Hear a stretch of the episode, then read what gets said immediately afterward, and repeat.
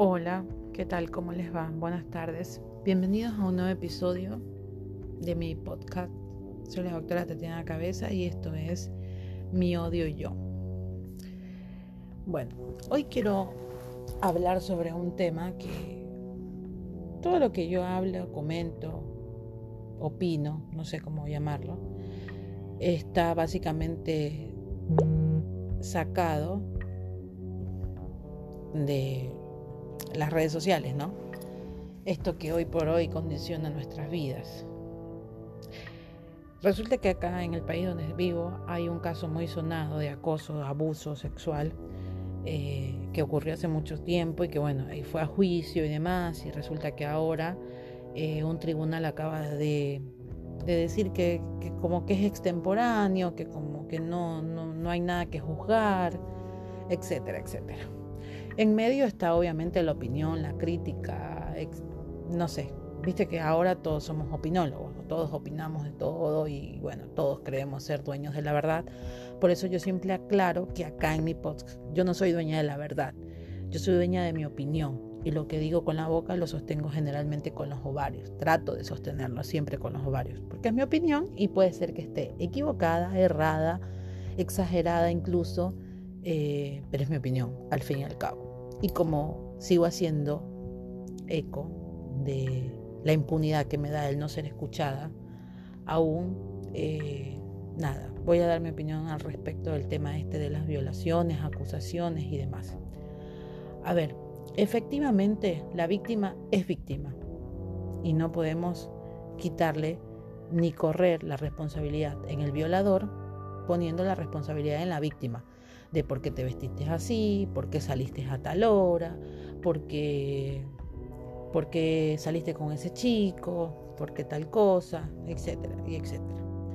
Pero yo sí quiero decirles algo muy, pero muy, muy importante, y yo lo digo parándome no ni siquiera desde el puesto de personal de salud o, no, me paro desde el puesto y desde el lugar de madre.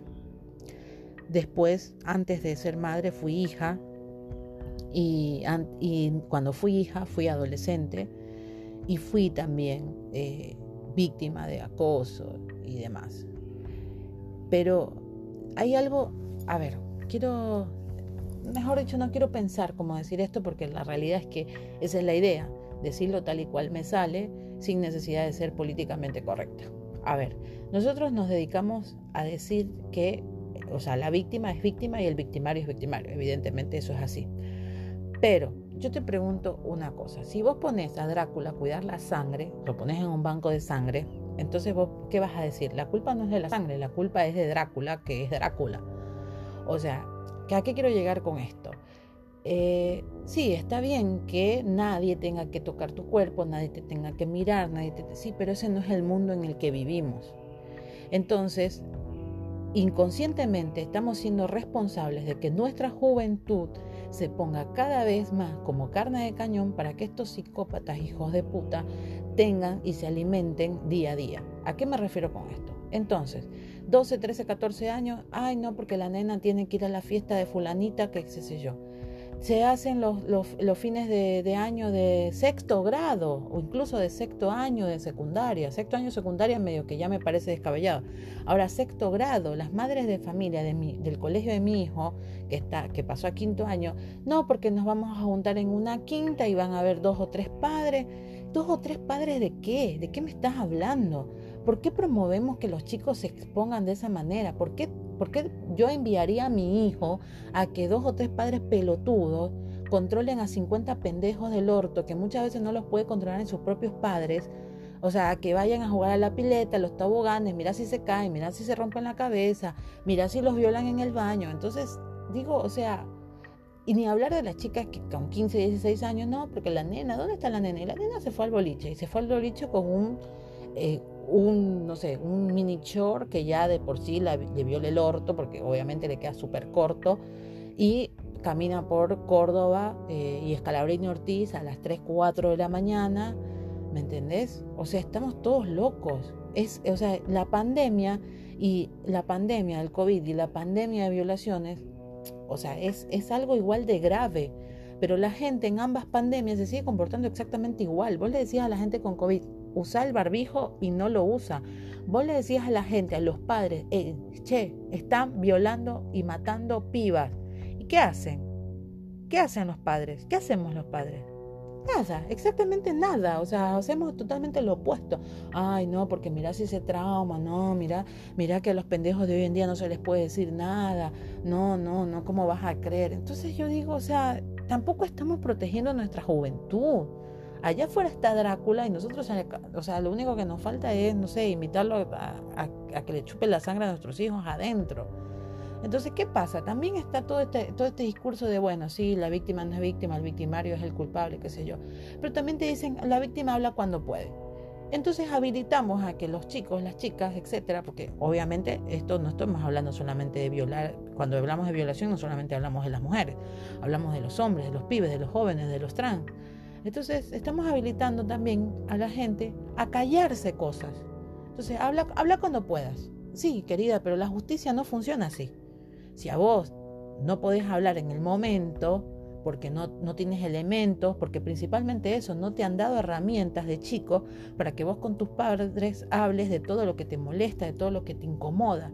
Entonces, como en la casa no se habla de sexo, como en la casa no se hablan malas palabras, como en la casa no tal cosa, entonces el pibe termina callando todo lo que le pasa, todo lo que le incomoda, todo con lo que no está de acuerdo. ¿Se entiende? Entonces, ¿qué hace el pibe? Calla, calla 20 años o la piba, ¿no? ya 20 años, 15 años, qué sé yo. Y eso ya es extemporáneo para la justicia. La justicia no puede ser, no puede hacer absolutamente nada.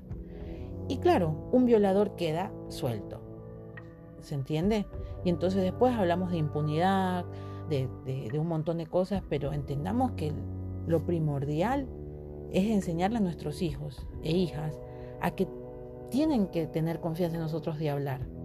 Y por eso también es importante que nosotros demostremos a nuestros hijos que independientemente de lo que sea que ellos nos digan, nosotros les vamos a creer, sin cuestionarlos. Sí, o sea, eso, viste, como yo me estaba viendo el marginal y veía que en la sub-21 decía, si tocan a uno, tocan a todos. Y es lo que yo le digo a mi clan, a mi familia, a mi gente, a mis hijos, le digo, vos si te hacen algo, vení decímelo. Que yo primero voy y lo resuelvo, me cago a trompadas, que me voy a cagar a trompadas, eso es o sea, eso olvídate. Yo sí, si tengo que terminar en la cárcel, va a ser por defender a un hijo. ¿Sí? Y siempre tratar de darles confianza a ellos para que sepan que en el primer momento en que se sientan incómodos, que alguien los toca, que, que, esto, que aquello, lo vengan a decir, lo hablen a tiempo, lo hablen a tiempo. Y otra cosa que les quería decir, la justicia siempre va a depender, como todo en este, en este sistema capitalista, de la, del barullo que armemos. Y hoy por hoy por las redes sociales, gracias a Dios, no necesitamos de, muchas, eh, de, muchos requisitos ni de, ni mucho presupuesto para denunciar una causa y para hacerla viral. Solo necesitamos de eh, un celular y, y, no sé, y mucha gente que denuncie, entonces no nos quedemos callados, no nos metamos en la cabeza eso de que la víctima habla cuando puede. La víctima tiene que hablar cuando tiene que hablar para que la justicia no salga después con un chorro de babas diciendo, no, bueno, porque pasaron 20 años y qué sé yo, ahora no puedo hacer nada, bla, bla, bla. Entonces, cuando él, en el momento que te miró, que te tocó, que te mal tocó, que te mal miró, que vos sentiste que te está acosando, vos tenés que decirlo. Vos tenés que decirlo y tenés que decirlo y tenés que decirlo eh, para que otra gente no pase por eso. por, hagámoslo por un principio, obviamente, de protección nuestra y de protección entre pares, porque ese violador, entre más vos te calles, más presas va a tener a su haber. Bueno, era lo que quería comentar el día de hoy. Así que, nada,